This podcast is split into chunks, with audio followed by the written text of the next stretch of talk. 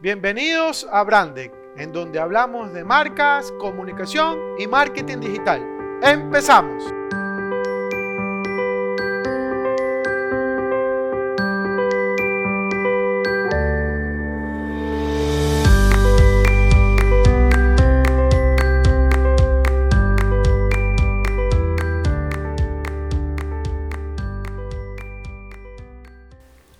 Hola emprendedores, ¿cómo están? Bienvenidos nuevamente a nuestro canal de Brandec para hablar de marcas, comunicación y marketing digital. En esta ocasión quiero eh, hablar acerca de la gestión de la marca, de por qué es importante gestionar una marca a través de su mensaje. Ya hemos dicho previamente que toda la marca tiene que ver con percepción y que gracias a eso es como eh, se comunica, eh, es lo que genera si es positivo o negativo, ¿no? Entonces, eso quisiera conversar un poco más al detalle el día de hoy. Además, quiero agradecer, como siempre, a todas las personas que me escuchan desde Colombia, de Perú, agradablemente también desde los Estados Unidos me escuchan. Quiero agradecerles a todas esas personas desde Seattle. Eh, muchas gracias. Eh, realmente me siento muy, muy contento de que me escuchen desde tan lejos y, y que sea de su interés este, este podcast. Bueno, para entrar en materia, eh, yo quería hablarles acerca de, la gestión de la marca y qué significa gestionar una marca. A breves rasgos, gestionar una marca no es más que lo que yo digo es lo que yo hago. Si yo digo que soy amarillo, todo es amarillo. No puedo decir que soy amarillo y me comporto o soy o me transformo en otro color, verde, negro, azul, el que ustedes quieran, menos lo que ustedes están considerando. Entonces, por eso es que es muy importante el tema de ser coherentes en lo que dicen y que sobre todo lo que hacen. Entonces, aquí lo que entra es decir, es preferible ser antes que parecer. Entonces, eh, yo quiero hablarles de cuatro factores que son muy importantes para la gestión de su marca. Y el primero, que es el tema de la cultura, normalmente no nos damos cuenta de eso. Y no nos damos cuenta de eso porque tenemos nuestra propia educación, nuestro propio pensamiento, nos manejamos de una manera de acorde en el tipo de la sociedad en el cual vivimos. Entonces, eso alrededor nuestro es lo que permite dar ese nacimiento a la marca que nosotros consideremos. En muchos casos, ese nacimiento de marca lo hacemos a través de la consideración que yo creo a través de esta cultura en la cual nosotros estamos envueltos. Si nosotros quisiéramos vender a una cultura diferente a la nuestra, lo primero que hacemos es investigar. Si nosotros fuéramos a la Amazonía del Ecuador o a una región apartada de cualquier parte que ustedes se encuentren, tendríamos que analizar primero, porque quizás nos vayamos a descubrir y por eso es que es muy importante el tema cultural, que la forma de comunicarse entre el prospecto o el tipo de posible clientes es muy diferente al que nosotros tenemos. Entonces por eso es que es muy importante el tema de la cultura que vaya de la mano con el tema de la investigación. ¿Cuál es la costumbre? ¿Cuáles son las consideraciones? ¿Cuál es el tipo de educación que tiene el posible cliente? Y aquí involucro al cliente porque al final del día alguien me tiene que comprar. Entonces, si yo digo que voy a vender ropa para bebé de 0 a 5 años, pues lo primero que tengo que eh, estudiar es el tema de las mamás. ¿Qué tipo de madres son? ¿Qué tipo de consideraciones tienen a la hora de elegir una ropa? Etcétera, etcétera, etcétera. Se comienzan a hacer muchas preguntas para tratar de disolverla. Hacemos esa investigación para conocer esa cultura porque nosotros no somos mamás. O si somos mamás, ya tenemos una mejor idea, ya, ya tenemos algo conocido. ¿Qué es lo que ocurre normalmente cuando emprendemos? Normalmente cuando nosotros emprendemos ponemos un negocio que más o menos consideramos y tenemos conocimiento para su crecimiento. Pero en general no sucede siempre eso. A veces tenemos que invertir en otro tipo de negocios, quizás en salud, ahora que debido a la pandemia están eh, en bastante auge. Y eso permite tener una variedad de conocimiento a través de una investigación. Pero sigamos con el caso de la mamá. Tú eres una mamá, eh, conoces más o menos los gustos que podrían tener y ok, en base a eso, en base a tu percepción, comienzas a generar comunicación y comienzas a vender tu producto tu servicio.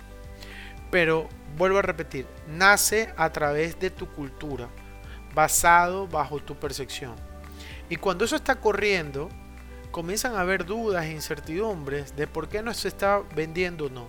Y por qué no vende o no es porque estás comunicando tu marca desde tu percepción.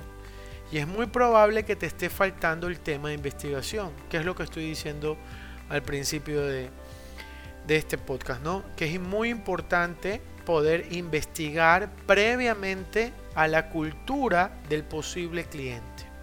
Entonces tú de esa manera vas a despejar de muchas dudas y vas a tener una eh, mayores certezas en cuanto a tu comunicación y en cuanto con el tipo de personas con las cuales tú vas a tratar.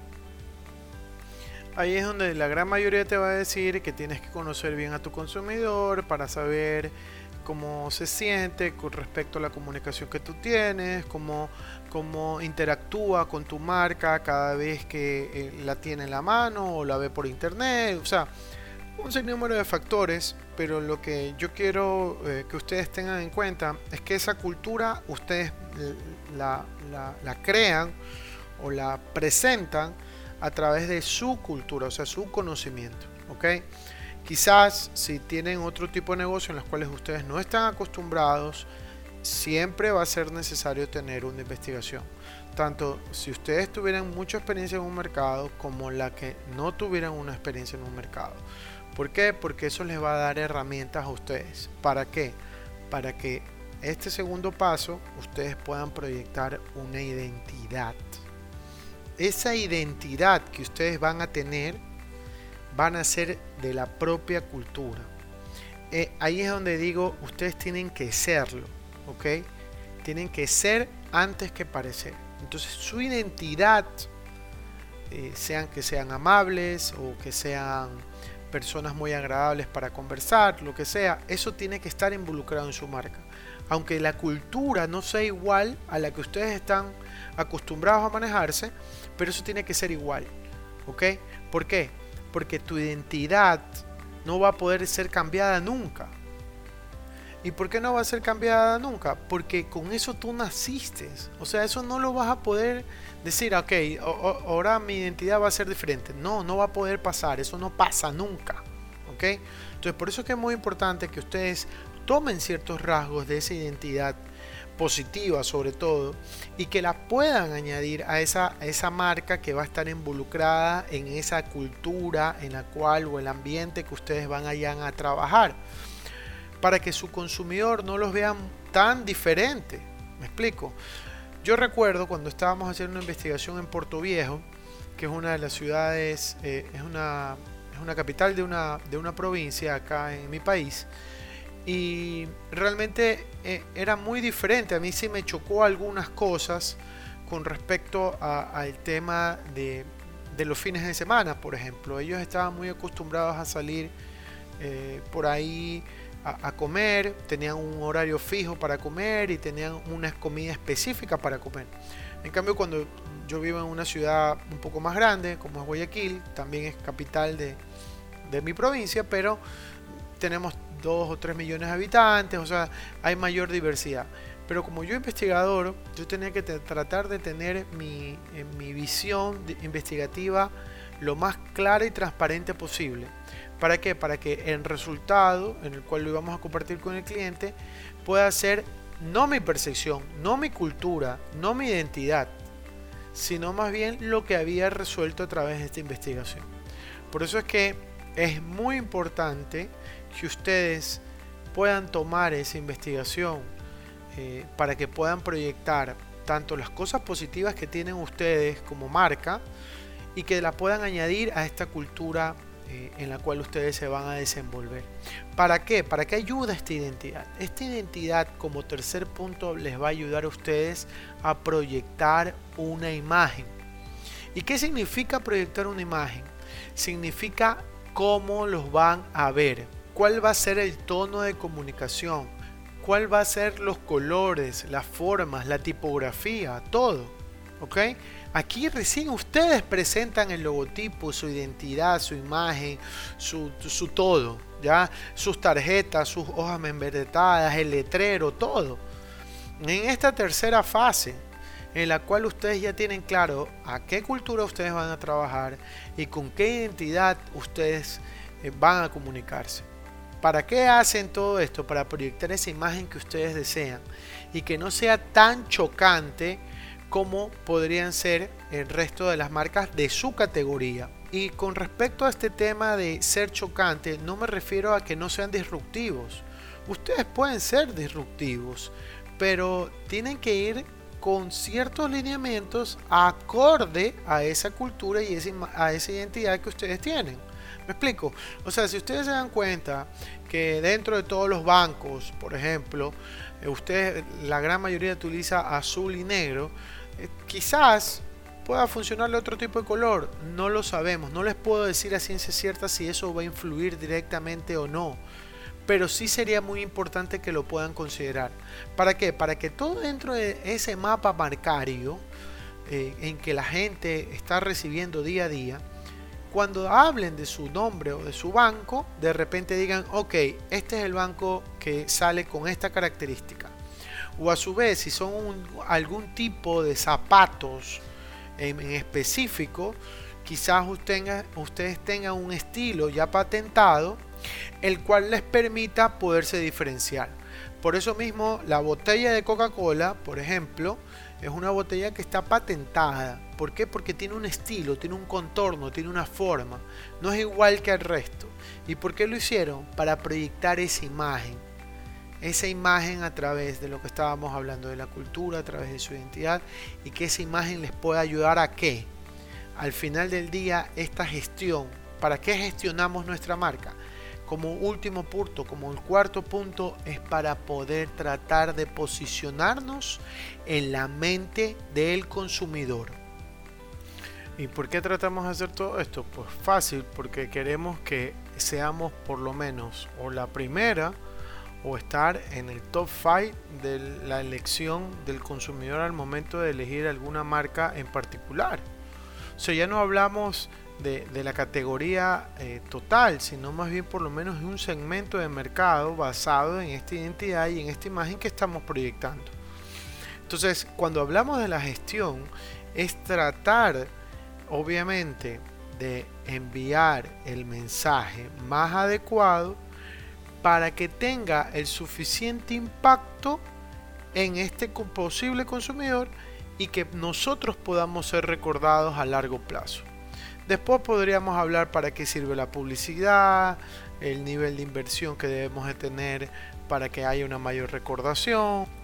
O sea, aquí vamos a añadir muchísimas cosas muchísimos factores, pero para gestionar tenemos que trabajar estos cuatro puntos. Primero el tema de la cultura, Segundo, el tema de la identidad.